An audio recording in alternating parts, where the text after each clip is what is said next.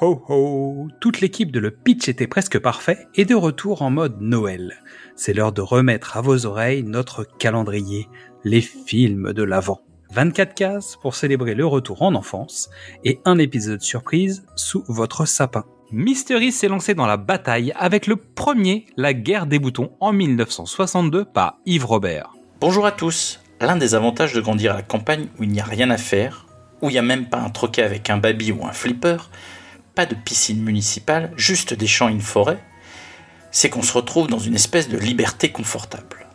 Comme il n'y a rien à faire et pas de danger aux alentours, les adultes vous laissent faire bah, rien, sans supervision, bien content que vous occupiez à fabriquer des cabanes, à vous affronter dans des duels d'épée ou de pistolets avec deux bâtons. Vous revenez en nage, crotté, les mollets griffés par les ronces, les joues fouettées par les fougères, mais vous êtes bien éclaté. Ajoutez les ruines d'un bâtiment en pierre plein de mousse et vous avez un château pour les 6 ou 7 étés suivants. Et puis, un soir, les trois générations au-dessus de vous imposent de regarder un film en noir et blanc parce que c'est leur préféré. Et en 10 minutes, vous comprenez ce que c'est l'intemporalité. Parce que les gamins de 1962 jouent dans un film adapté d'un roman écrit en 1912 par Louis Pergaud et parlent de ses souvenirs de gamins du 19e siècle. Le réalisateur, Yves Robert, un des grands noms de la comédie française, a décidé d'adapter le livre en ajoutant également ses souvenirs de minots des années 20. Et puis tout vous parle alors que vous êtes dans les années 80. La guerre des boutons, c'est l'histoire des enfants de deux villages voisins qui entretiennent une sempiternelle querelle façon poissonnier et forgeron d'un village gaulois bien connu. Même devenu adulte, c'est dire si c'est ancré dans les habitudes et n'a rien à voir avec les individus.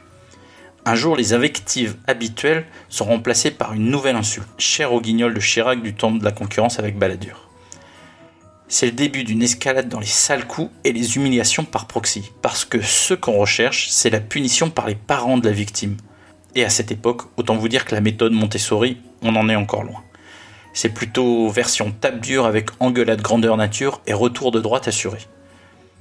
Le but, c'est la honte et le déshonneur, et s'il faut couper les boutons de la tenue du prisonnier du jour, ce sera à la guerre comme à la guerre.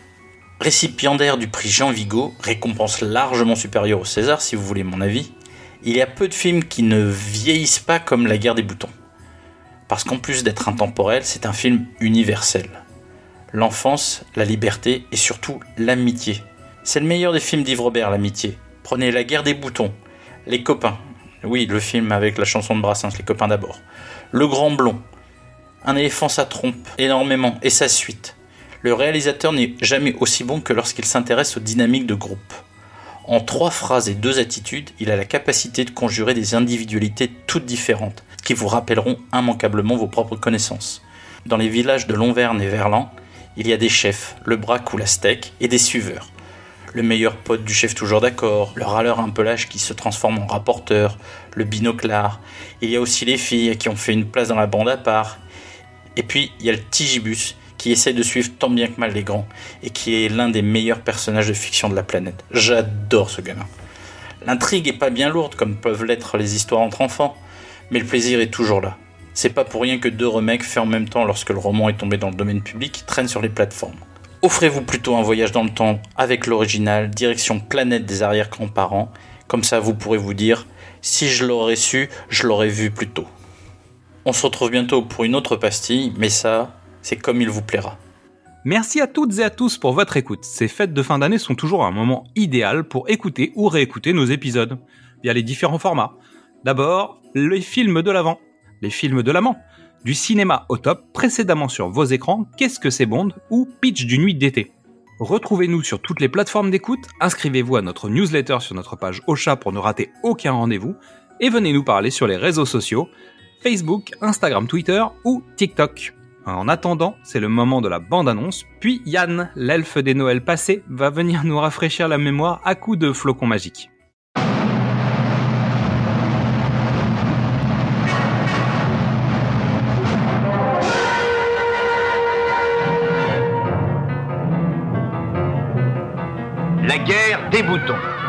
Ce livre fameux de Louis Pergaud va revivre sur l'écran de cette salle.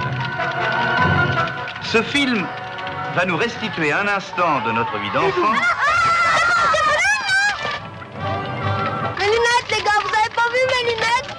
notre vie enthousiaste et brutale de vigoureux sauvageons dans ce qu'elle eut de franc et d'héroïque.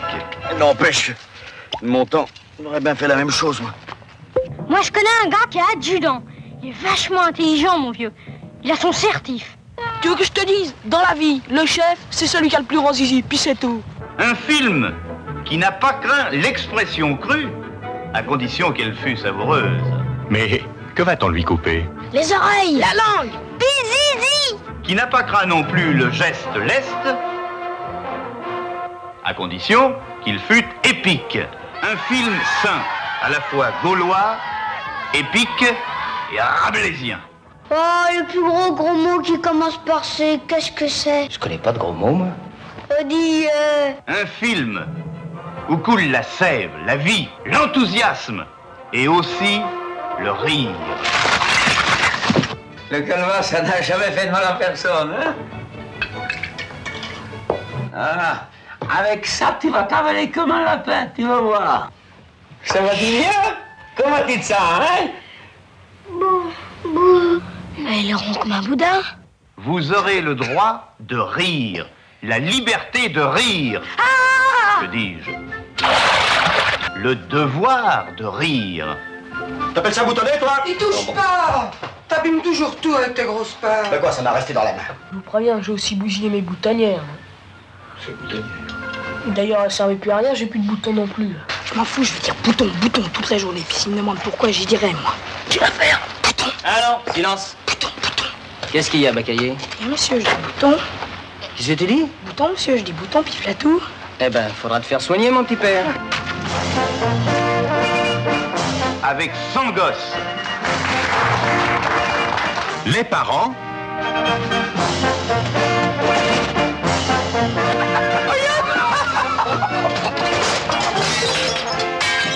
L'instituteur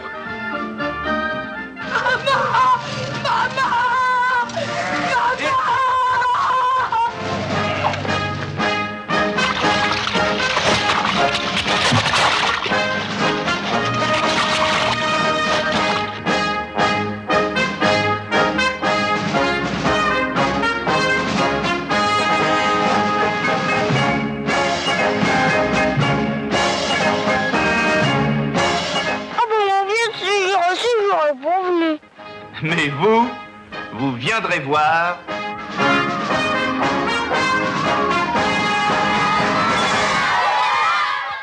Bon, euh, je pensais l'avoir amené assez loin dans le bois de Boulogne, mais il faut croire que non. Donc euh, il est là, euh, Yann, l'elfe des Noëls passés. Salut Xad Alors, en ce 15e jour de décembre, nous allons parler aujourd'hui d'un film, d'une comédie romantique de Noël qui est sorti en 2019, qui n'a pas eu un succès incroyable, mais qu'il faut absolument voir parce qu'elle est très très belle, très touchante et aussi très drôle. Il s'agit de Last Christmas, réalisé par Paul Feig, avec la génialissime Emilia Clarke, qu'on a connue bien sûr dans Game of Thrones. Il y a aussi Michel Yeo, qu'on connaît très bien, et aussi Henry Golding. Alors, je te fais le pitch de ce film. Kate sillonne les rues de Londres accompagnée du bruit des grelots sur ses chaussures. Une autre conséquence irritante de son poste de lutin dans un magasin Noël ouvert toute l'année. Tom semble trop beau pour être vrai quand il entre dans sa vie. Alors, ce pitch peut paraître un petit peu bizarre, mais en fait, l'histoire est très simple. Il s'agit d'une grande histoire d'amour entre une jeune fille très maladroite, donc qui est Kate, et qui va rencontrer un homme très beau, très intelligent et très drôle, et qui s'appelle Tom. J'en dis pas plus. Ce que je peux te dire, c'est que sur fond de toutes les musiques du regretté George Michael, tu vas passer un moment incroyable. Tu vas danser, tu vas rire, tu vas chanter, et tu vas être surtout beaucoup, beaucoup, beaucoup ému, car c'est un film tiré d'une histoire vraie. Alors pas tout, mais en grande partie.